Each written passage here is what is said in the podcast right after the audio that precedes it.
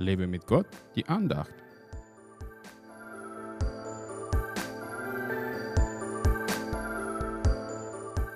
Das Licht der Gerechten brennt fröhlich, aber die Leuchte der Gottlosen erlischt.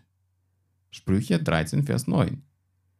Wenn man sich heute in der Welt umsieht, sieht man vielleicht nur Teens, die lächelnd durch die Gegend laufen, aber nur weil sie gerade was Lustiges von TikTok auf ihrem Smartphone anschauen. Wenn sie das Belustigungsgerät nicht haben, sind sie eher traurig.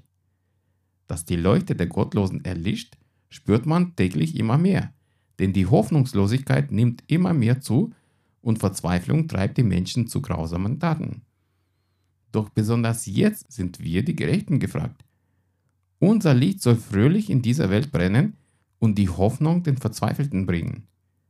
Das Wort Gottes sagt uns immer wieder, freut euch.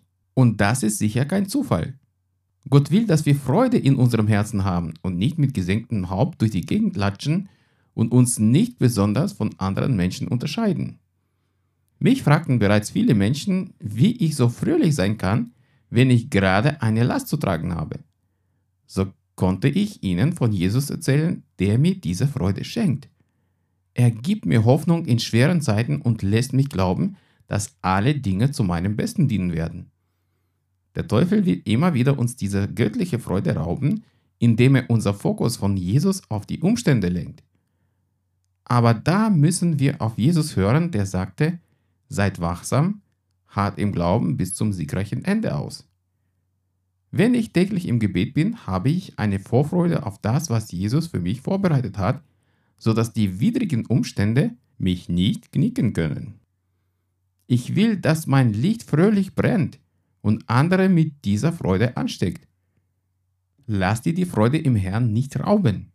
Egal wie deine Umstände sind, strahle ihnen fröhlich entgegen. Vertraue deinem himmlischen Papa, denn er ist der Herr über alle Umstände und kann alles zu deinem Besten wenden. Gott segne dich.